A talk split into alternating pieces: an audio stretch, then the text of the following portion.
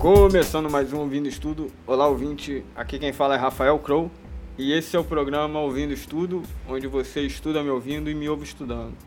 Hoje a gente vai tratar de um estudo que é super pertinente, que eu acho que deveria ser até mais tratado é, pela nossa mídia e pela nossa legislação, que é a gordura trans, que é um alimento, um, uma gordura praticamente artificial que a indústria alimentícia utiliza bastante e que é super maléfica para a nossa saúde. Alguns países é, já proibiram, né? E a gente vai tratar mais sobre ela logo depois da vinheta. Vamos pro tema. Ó, só para ambientalizar a gente, é, existem a gordura saturada, a insaturada e a trans nem deveria existir, porque ela é praticamente artificial. É, aí pra, só por definição, a gordura saturada ela é em geral de origem animal e seu consumo deve ser limitado porque ela também em grandes quantidades ela também causa aumento de colesterol e doenças. Aí também tem a gordura insaturada, que é de origem vegetal, é, mas também pode ser encontrada nos peixes. É, ela deve ser consumida de maneira controlada, evitando excessos e apresenta benefícios ao corpo. Já a gordura trans, ela nem deveria existir, ela é praticamente artificial e ela é produzida sinteticamente a partir da hidrogenação da gordura. A gente vai tratar melhor sobre isso, mas isso era só para diferenciar as gorduras. Aí a gordura trans, ela é tecnicamente conhecida como ácido graxo trans e que é industrialmente produzida. Ela é muito utilizada na indústria e ela é formada a partir da reação paralela ao processo de hidrogenação de óleos vegetais líquidos. Ou seja, por meio do processo de formação de gordura hidrogenada, outras reações também ocorrem e formam chamados isômeros trans, que são chamados de gordura trans. Aí, a gordura hidrogenada é obtida através da hidrogenação industrial de óleos vegetais, que são líquidos à temperatura ambiente. Aí ele forma uma gordura de consistência mais firme e isso melhora a palatabilidade e a textura. Por isso que é utilizado bastante pela indústria alimentícia. É também muito utilizado por redes de fast food e restaurantes para frituras. Aí, ó, se a gente listar os produtos, vocês vão ficar assustados que a gente consome muito esses produtos, como por exemplo, margarinas, sorvetes cremosos, biscoitos, bolos, tortas, pães, salgadinhos, pipoca de micro-ondas, bombons e tudo que contém a gordura parcialmente hidrogenada na lista de ingredientes são fontes de gordura trans. E todos esses produtos que a gente vê aí que ficam bastante tempo nas prateleiras dos mercados tem bastante gordura trans, porque esse a gordura trans ela aumenta a durabilidade do produto, da, do alimento além de mexer também na textura dele, ela faz com que a, ele consiga passar mais tempo nas prateleiras. Aí você vê aqueles biscoitinhos de água e sal, por exemplo, que a gente acha que deve ser super saudável, eles, se você reparar, eles duram bastante, né? E é por causa da gordura trans que acaba dando uma sobrevida aos alimentos. E qual que é o problema da gordura trans? Bem, o consumo de gordura trans é, traz sérios transtornos à saúde e afeta a qualidade de vida das pessoas. É, aí tem uma lista aqui, feito por uma lista não, uma pesquisa feita pelo Ministério da Saúde que é, diz que 27% das mortes no Brasil são causadas por complicações ao infarto e que tem a ver com a ingestão de gordura trans. Isso porque é, ele aumenta o colesterol ruim, conhecido como LDL, e diminui o colesterol bom, o HDL. Aí ele acaba entupindo as veias, faz um adensamento sanguíneo e é, pode causar infarto e derrame cerebral, que também é uma das grandes causas de morte no Brasil e no mundo. Né? Aí para explicar melhor essa coisa do que, que ele faz com LDL e com HDL, que são o colesterol ruim e o colesterol bom. É, o LDL é o colesterol ruim, que ele seria em inglês Low Density Lipoprotein, ou lipoproteína de baixa densidade. essa molécula não é um colesterol, ela faz é, carregar as partículas de colesterol do fígado para as artérias e de outros locais para as artérias. É, se a gente tem ela muito em excesso na nossa circulação, ela provoca acúmulo nos vasos, que com o tempo entope eles e formam trombos e que acabam causando infartos e acidentes é, vasculares cerebrais, os AVCs. As taxas ideais de LDL no nosso corpo variam de pessoa para pessoa, né? segundo a Sociedade Brasileira de Cardiologia. Mas quem tem maior risco de sofrer ataques cardíacos, essas coisas, deve ficar bastante, controlar bastante o consumo desse colesterol ruim, né? que é o LDL. E o HDL, que é o colesterol bom. HDL é High Density Lipoprotein, é lipoproteína de alta densidade. É, essa já é diferente do LDL. Ela é praticamente uma faxineira, porque ela remove o colesterol das artérias e leva de volta para o fígado. Ela faz o contrário do LDL, né? Lembrando que a gordura trans, ela aumenta o LDL, que é o colesterol ruim, e diminui o colesterol bom, que é o HDL. É, aí é, as consequências disso é que governos de todo o mundo passaram a se articular e proibir e regular o consumo de gordura trans. Aí desde 2004, a OMS, na sua estratégia global de alimentação saudável, atividade física e saúde, recomenda eliminar os, os ácidos transgordurosos na nossa alimentação diária. Aí diversos países já estão banindo né, a gordura trans. É, por diversos lugares do mundo. A Dinamarca foi o primeiro país a banir óleos parcialmente hidrogenados, em 2003. Aí a Suíça, em 2008, aprovou diversas leis contra a gordura trans. E os Estados Unidos começou a ter legislação semelhante, por aí em, diversos locais também.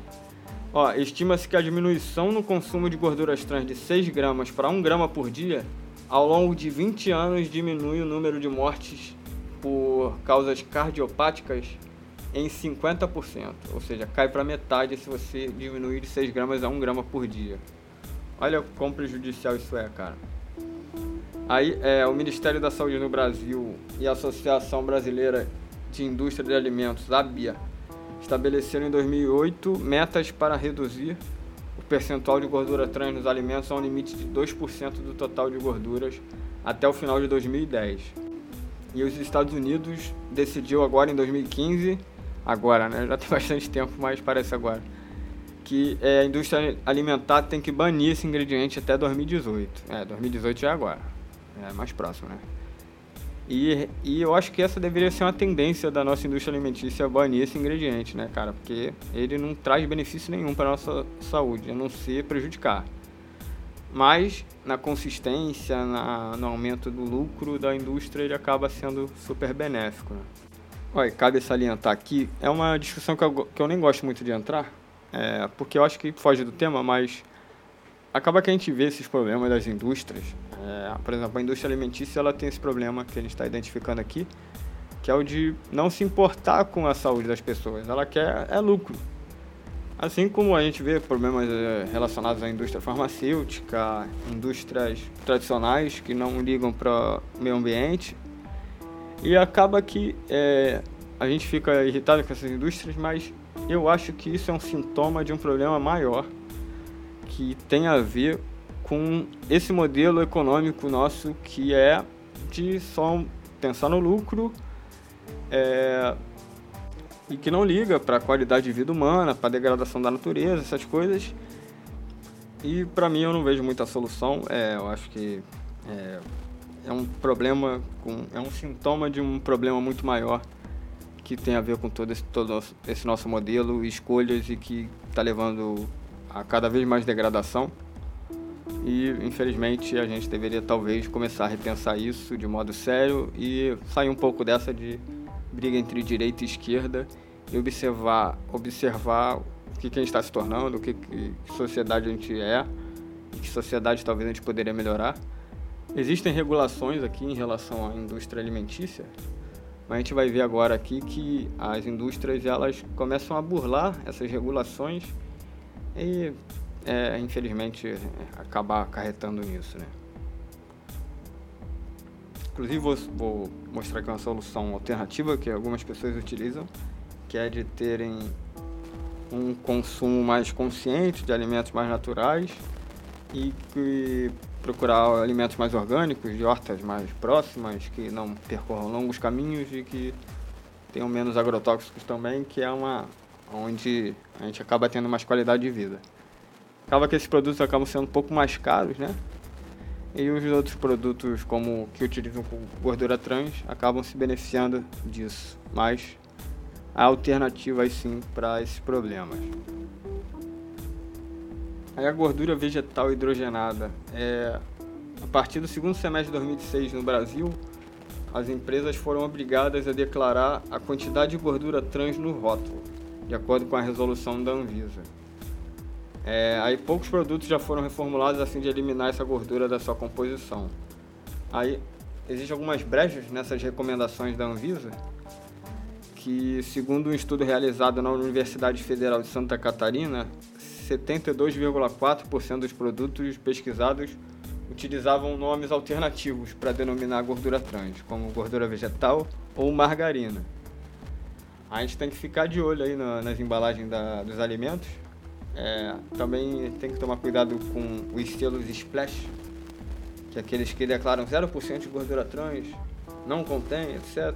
É, eles acabam entrando nisso por uma tabela de arredondamento de ingredientes da Anvisa. E é permitido que seja considerado zero se a porção conter pelo menos 0,2 por porção, que normalmente é de 100 gramas ou menos. Né? Outra maneira é olhar a lista de ingredientes impressa, até em outras línguas também, porque é mais especificada. É, outra maneira de comprovar a adição de gordura trans é a leitura da lista de ingredientes de alimento. Aí se tiver gordura parcialmente hidrogenada, gordura vegetal, gordura ou margarina, até que essa você evitar utilizar esses alimentos, né? Aí para piorar ainda a situação, em 2007, alguns fabricantes iniciaram o processo de substituição da gordura hidrogenada pela gordura interesterificada, que ela parece muito mais danosa à saúde e, mais infelizmente, deve aumentar o lucro, deve ser mais até mais gostosa e é muito complicado. Aí, é, tendo essa tendência global de diminuição de consumo de gorduras, algumas redes de fast food estão é, se alinhando Hoje em dia, McDonald's e Burger King baniram óleos hidrogenados ricos em gorduras trans. Mas eles ainda utilizam bastante, né? Possivelmente aquele sorvete deve ter muita gordura trans e aquela batata deve ter também. Mas pelo menos diminuíram no óleo, né? Aí para ajudar vocês a identificar, existe aquela informação nutricional através dos, das embalagens dos alimentos. Aí é preciso procurar ver se na tabela o alimento contém mais de 0,2 gramas de gordura trans, aí eu recomendo que você não compre. Apesar que é difícil, mas evite, né? Aí é, existe, existem produtos que não contêm gordura trans. Para saber a quantidade por porção indica zero de gordura trans na quantidade lá especificada. Aí vou listar agora aqui alguns produtos até para a gente saber um pouco os produtos que muito utilizam é, gordura trans ou gordura hidrogenada na sua lista de ingredientes. Ó, massa de pastel, gordura, a quantidade de gordura trans em 100 gramas de alimento é de 2,4 gramas. Bolo de chocolate é 1 grama a cada 100 gramas de alimento. Aí o bolo de chocolate está até menor que massa de pastel. Bolachas de aveia, pô, parecia tão saudável, 0,8 gramas a cada 100 gramas. Sorvete de creme, 0,4. Margarina, 0,4 também a cada 100 gramas. Biscoito de chocolate, 0,3. Chocolate ao leite, 0,2 gramas a cada 100. Pipoca de micro-ondas, cara, esse é absurdo, ó. 7,6 gramas de gordura trans a cada 100 gramas. É muita coisa, cara. É muito maior do que os outros. Eu acho que depois desse programa aqui, ninguém mais deve comer pipoca de micro-ondas pela sua saúde. E pizza congelada. 1,23 gramas a cada 100 gramas. É bastante coisa.